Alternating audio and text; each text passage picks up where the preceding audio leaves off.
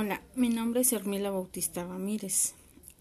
Hoy hablaremos sobre la materia que es Metodología de la Investigación 2. Hablaremos sobre mi trabajo docente y el entorno en que me encuentro. Influye en dos temáticas, la práctica docente y el contexto en el que se desarrolla. Los saberes y la práctica de los maestros cuentan con innumerables formas de comunicarse y extenderse de manera informal. De esto es la cantidad de prácticas casi generalizadas en las escuelas, tanto en lo referido al trabajo pedagógico como a formas de relación con los niños o de celebración de eventos cívicos y sociales, y que no se ha enseñado formalmente a los maestros. El diario de campo es el relato informal en lo que sucede todos los días en nuestro trabajo y con los alumnos y en la comunidad.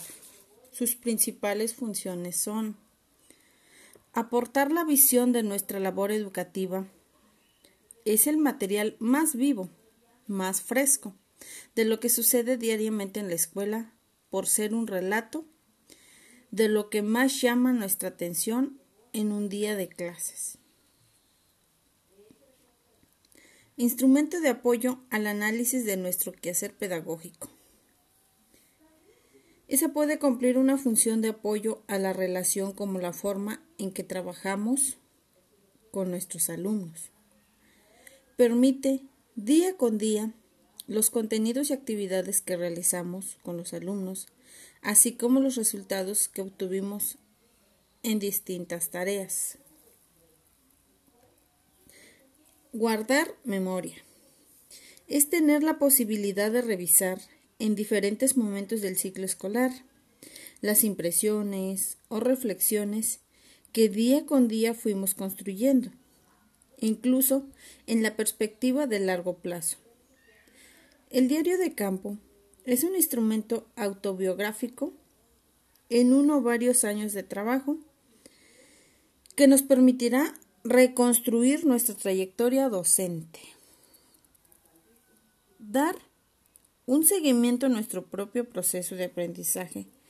A lo largo de la investigación se reflejan los cambios en la forma de ver o entender distintas situaciones que acontecen en el aula y que muchas veces se aplican con factores relacionados con las condiciones en el que se da el aprendizaje.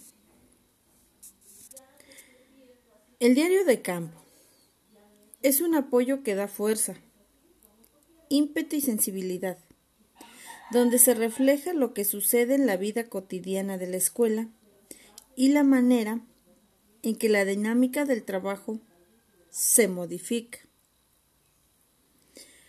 Por todas estas razones, consideramos el diario de campo como el material principal de la investigación que se desarrollará paralelamente a todos los ejercicios propuestos.